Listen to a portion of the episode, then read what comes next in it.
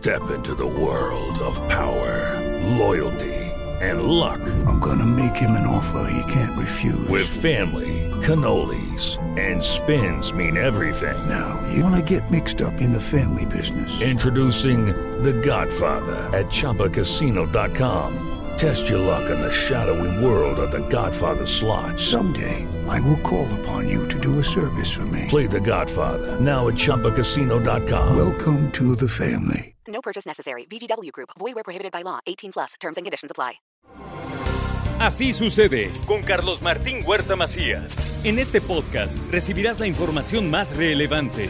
Un servicio de Asir Noticias. Vamos contigo, Lili Abeles Iglesias. ¿Cómo estás? Te escucho con atención. Muy buenos días. Tiene que ser a distancia por el trabajo, ¿no? Hola, buenos días. Sí, muchas gracias, Carlos. Eh, ya sabes que los arranques siempre hay muchas cosas que estar viendo, pero muchas gracias poder poder poder platicar contigo y con el auditorio. Eh, pues hoy, hoy Carlos quería platicar sobre un tema que ha generado pues mucha polémica y que ha habido pues críticas, ha habido muchos comentarios en las redes, en los medios, eh, muchos memes, en fin, que es la presentación que hizo la Secretaría de Educación Pública sobre el nuevo marco curricular. Entonces, primero un poquito como los antecedentes, Carlos. Eh, habría que decir que se han actualizado un poco los datos y que realmente tenemos un problema grave en términos de educación producto de la pandemia.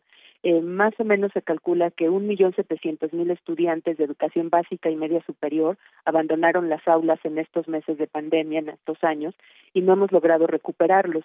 Y también se calcula que en México, en general, aunque no hay un diagnóstico certero, pero que hemos perdido en promedio un aprendizaje de año y medio y bueno, pues esto es una crisis que estamos enfrentando. Eh, justo en medio de, esto, eh, las mayores afectaciones que se han visto son en temas de matemáticas. Los estudiantes tienen pues graves déficits en el tema de matemáticas y la población, como siempre, más afectada pues son los más pobres, los más marginados. Ahora, en este contexto de crisis educativa, Carlos, la Secretaría de Educación Pública presentó un nuevo marco curricular para la educación básica pues esta propuesta ha generado críticas y sobre todo muchas dudas que se han estado incrementando porque en realidad hay poca información, eh, no nos han explicado bien cómo es que se va a instrumentar, en qué consiste, etcétera. Primero decir que un marco curricular lo que describe es el ambiente educativo en el que los programas, es decir, eh, aquellas materias que uno va a estudiar, eh, las evaluaciones, las metodologías, etcétera, se desarrollan. Eso es el marco curricular, como el contexto, el ambiente educativo en el que se lleva a cabo el proceso de educación. Entonces, este nuevo marco educativo que ha presentado el gobierno de la República, pues lo que está planteando primero es una integración curricular que deja de mirar a los planes de estudio que antes estaban eh, integrados por materias y ahora lo que se está planteando es que haya una articulación de saberes a través de campos eh, formativos, de ejes articuladores y eh, de seis fases de aprendizaje que agrupan los saberes que, que se comparten entre grados o niveles escolares. Entonces esto ha generado como muchas dudas y muchas críticas porque se dice ya no va a haber como grados, van a estar los estudiantes revueltos, eso no queda muy claro. Es una propuesta que podría ser interesante, Carlos, pero realmente para que esto se lleve a cabo, pues se tiene que hacer un gran trabajo con los docentes, con las escuelas, para que entiendan el modelo, para que tengan las herramientas para poder eh, aplicarlo. Y la verdad es que hasta ahora, pues esto no está muy claro de cómo se va a llevar a cabo. Es importante, de acuerdo con los expertos, que se fortalezca, por ejemplo, la capacidad de autogestión de las escuelas, de los propios profesores, que se puedan flexibilizar tareas tanto administrativas como docentes y que haya mecanismos para poder monitorear que se están logrando los aprendizajes que se plantean. Ahora, también hay mucha mucha desinformación sobre el proceso, cómo se va a implementar esta nueva política pública, Carlos. Se ha fijado el 29 de octubre como una fecha para un piloto, un programa piloto de esta reforma que se aplicaría en 30 escuelas por cada entidad federativa. Ahora, ha habido dudas de los propios profesores. Los profesores pues no tienen muy claro cómo esperan que las escuelas puedan atender a esta, este nuevo marco curricular al mismo tiempo que tienen que enfrentar estos rezagos de los que hablamos, que tendrían que diseñar sus nuevos planes, sus nuevas dinámicas de actuación, etcétera. Entre esto, pues la verdad es que no ha habido información, Carlos. La subsecretaria de Educación Básica, Marta Hernández, pues no ha contestado las preguntas que se le han hecho de parte de la prensa y de los propios docentes sobre cómo se va a instrumentar esto. Ahora, Carlos, eh, lo que habría que decir, y aquí tomo mucho una reflexión de Manuel Ginaltón, un investigador de, experto en educación del Colegio de México, en donde recientemente hace una crítica, pues esta idea del reformismo en materia educativa que todos los gobiernos tienen, no solo este gobierno. Cada gobierno que llega plantea una reforma educativa cada gobierno dice que esa, esa reforma educativa va a cambiar las condiciones del país. Y todas las reformas, dice Gilantón, coinciden en lo mismo. Se plantean para un sexenio, lo cual en términos de política educativa, pues es muy poco tiempo. Cambiar la educación de un país requiere, por lo menos, dice él, de más de tres décadas. Entonces tendría que haber una planeación a largo plazo siempre parten de que es un país homogéneo, cuando en realidad tenemos un país con sumamente diferente por regiones, con enormes diferencias eh, entre, por ejemplo, el norte, el sur, eh, con las características de cada de cada zona. Y además, eh, pues siempre se plantea que hay soluciones mágicas que van a resolver nuestros problemas de, de educación. Él hace una comparación entre la reforma de Enrique Peña Nieto, el gobierno anterior, que puso el énfasis en, el, en la capacitación del magisterio. La crítica era que los profesores no estaban bien formados y que por eso teníamos problemas de educación.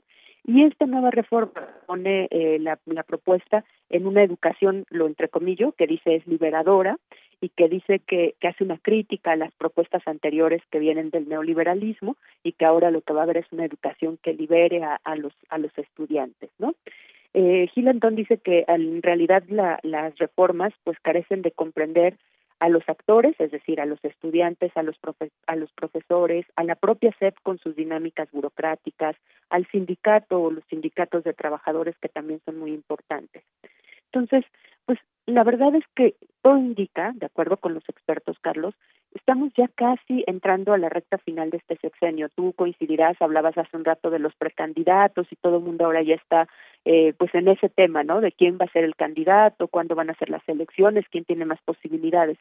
Realmente creemos que en lo que resta del sexenio vamos a poder llevar a cabo una reforma del calado que la plantean y con las condiciones en las que estamos viviendo de rezagos, de, falta de certezas, de eh, pérdida de estudiantes, etcétera, pues la verdad, Carlos, se ve muy complejo. El plazo es insuficiente, evidentemente no hay un diagnóstico claro de la problemática educativa, todo se piensa como una, una sola causa. En este caso, la causa es la política educativa neoliberal que generó este, un, una mala educación eh, no hay como una comprensión de todos los actores que están involucrados en este proceso, que incluye, por supuesto, a la propia Secretaría, que incluye a los sindicatos, que tú sabes, Carlos, son muy poderosos y que tienen pues un peso en las decisiones, que incluye a las y los profesores, a los padres de familia y a los estudiantes.